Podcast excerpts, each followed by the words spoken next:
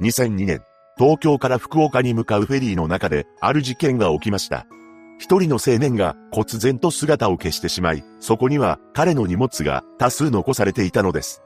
一体何があったのか、詳細を見ていきましょう。後に謎の失踪を遂げることとなる宮本直樹さんは、1977年11月9日に出生します。両親と兄の4人家族であり、東京都荒川区に住んでいたそうです。宮本さんは幼少期から明るくまめな性格で、友達もたくさんいたと言います。また、スポーツマンタイプで体も大きく成長していきました。そんな宮本さんは高校生の時からビル清掃のアルバイトをしていたようで、熱心な仕事っぷりも上司から評価されていたのです。そして大学時代には東南アジアなどを一人旅し、そこで彼は一つの夢を持ちました。それは開発途上国の子供たちのために学習塾を開きたいというものだったのです。そうした夢を持ちつつ、高校生の頃から続けていた清掃会社からは、正社員にならないか、と勧められていたと言います。さらに、宮本さんには恋人もいたようで、とても順風満帆に人生を歩んでいるかのように思えました。しかし、そんな彼が突然に謎の失踪を遂げてしまうのです。それは2002年のことでした。この年の2月28日、東急フェリーに東京から九州までの船旅の予約が宮本さん名義で入っています。ただ、この予約が宮本さん本人からのものだったか定かではないそうです。これは、後にわかるのですが、本人の携帯、自宅の電話からの発信ではなかったことが判明しています。宮本さん本人が予約したものなのであれば、公衆電話、もしくは別の固定電話から予約をしたことになるのですが、一体なぜそのような予約の方法を取ったのかは不明です。いずれにせよ、宮本さんの名義でフェリーの予約がされました。実は宮本さんは時々一人旅にも出かけることがあったそうなのですが、無断で外泊することはなく、家族に心配をかけることはなかったと言います。そしてフェリーの予約をした日の夜、宮本さんは恋人とインド料理を食べに行きました。このお店は以前に検索して探し出したお店だそうで、楽しみにしており、記念撮影もしています。恋人によると、宮本さんとは楽しい会話をしたのみで、悩み事などの話は一切しておらず、普段と変わった様子も感じられませんでした。そして2002年3月3日午後3時半頃、宮本さんは家族に対し、今夜は夕飯はいらない、と話して自宅を出て行ったそうです。この時の様子も変わったところはありませんでした。その後の18時半頃、宮本さんは東京港のフェリー乗り場に到着しています。この時、フェリーの申込書には、宮本さん本人直筆の文字が書かれており、片道切符を申し込んだことが確認されているのです。それからフェリーは19時10分に出港しています。宮本さんが所持していた携帯電話は、この時間帯までメール、パケット使用料が課金されていました。その後、宮本さんの兄が弟の携帯に電話をしていますが、留守番電話になったためメッセージを入れています。翌日の3月4日午前フェリーは一旦徳島港に到着しています。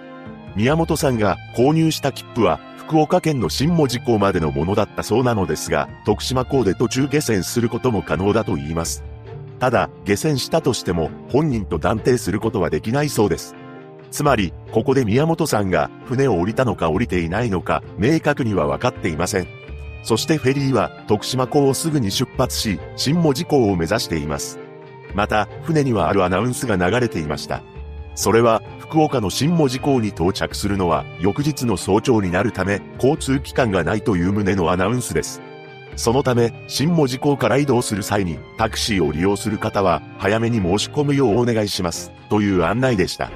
しかし、このアナウンスに対し、宮本さんは申し込んでいません。その日のお昼頃、宮本さんの恋人が彼にメールを送信していますが、返信はありませんでした。ただ宮本さんは恋人からメールが来た際、いつもならすぐに返信しているそうです。そのまま1日が過ぎ、3月5日、フェリーは朝の5時に福岡の新門司港に到着しています。次々と乗客が降りる中、そこに宮本さんの姿はありません。そして船員が船内を確認すると、不思議な光景を目にするのです。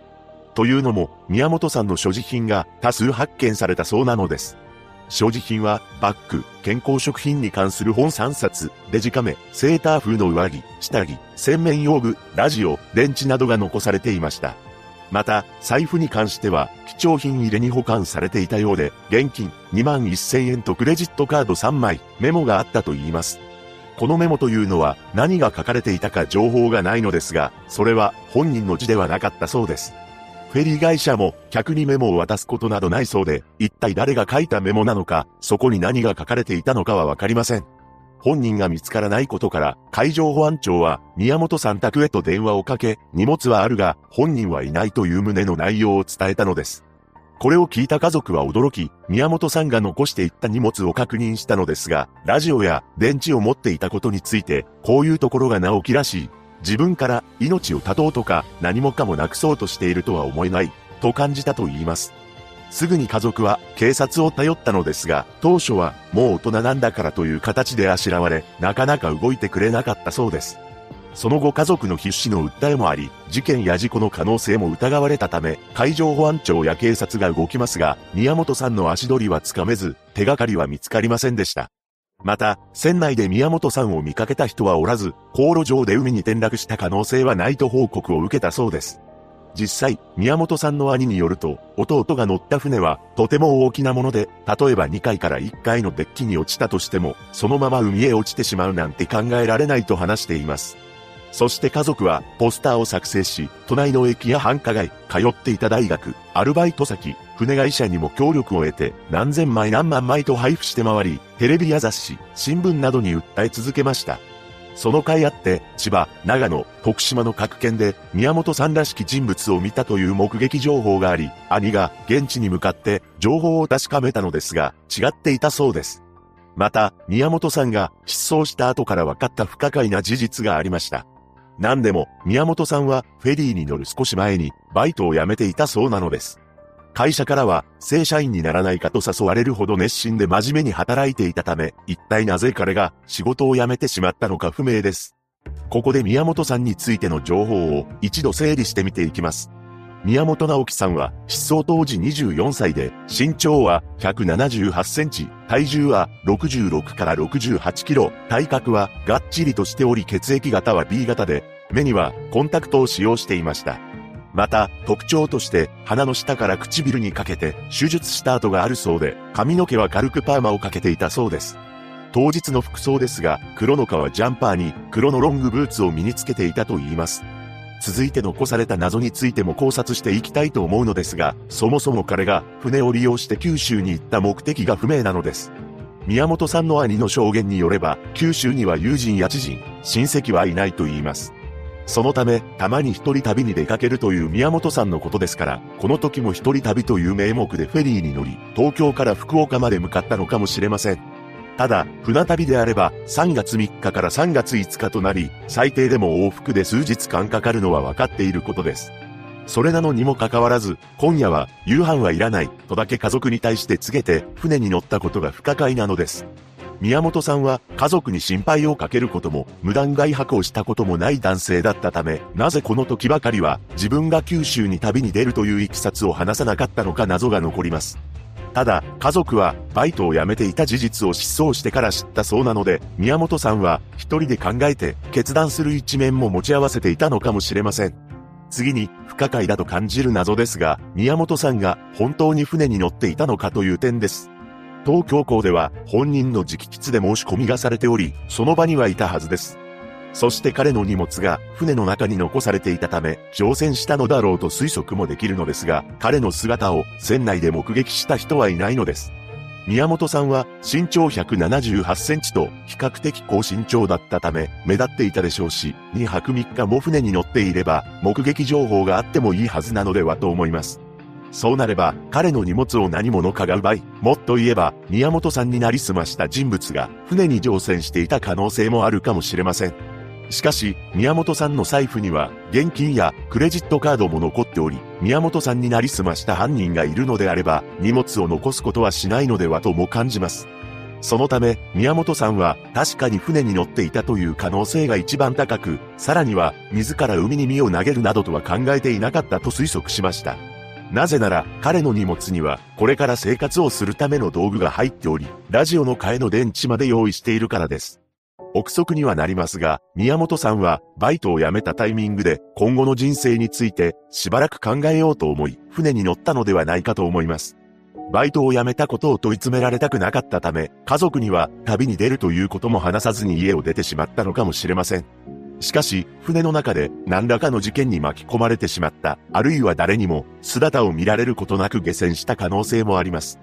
宮本さんが乗ったフェリーはカーフェリーだったため、もしも彼を車の中に隠し、そのまま連れ去ることができれば、誰にも見られることなく、宮本さんを船から降ろしてしまうこともできてしまうのです。また、これとは全く違う考察もされています。それは、北朝鮮による拉致の可能性です。何でも、宮本さんの失踪後、彼の本棚の裏と、その壁の間に、一つの本が落ちていたらしく、その本は読み古した北朝鮮に関する本だったらしいのです。ただ、これだけで宮本さんが、拉致被害に遭ったとは言い難いかもしれません。その後、宮本さんの父親は、失踪宣告を進められたことがありました。失踪宣告とは法律上亡くなった人物だとみなす制度であり、それにより財産などを相続、処分できるようになったり、結婚している場合は婚姻関係が解消されたりします。しかし、父親はこの提案を断ったのです。そして次のように語っています。直樹が死んだなんていうことは一回も考えたことはない。直樹のことを思わない日なんて一度もない。一秒たりともない。でも、できるだけ直樹のことを忘れようとしているのも事実。そればかり考えていると自分の体が参っちゃう。どこに住んでいてもいい、健康であればと、それだけを思って今日まで生きてきました。そんな風に語る父親は脳血栓を患い、母親も介護が必要な状態だそうです。そして宮本さんの兄は取材で自らの思いを次のように話しています。どうしたらいいのかわからず、途方に暮れる感じでした。やれることは全てやってきたつもりです。一回でいいから帰ってきてほしい。電話だけでもいい、声だけでもいい。一人の青年がフェリーで失踪するという不可解な本実験。宮本さんは現在45歳になっており、家族は今も帰りを待ち続けています。宮本直樹さんが一日も早くご家族と再会されることを祈るばかりです。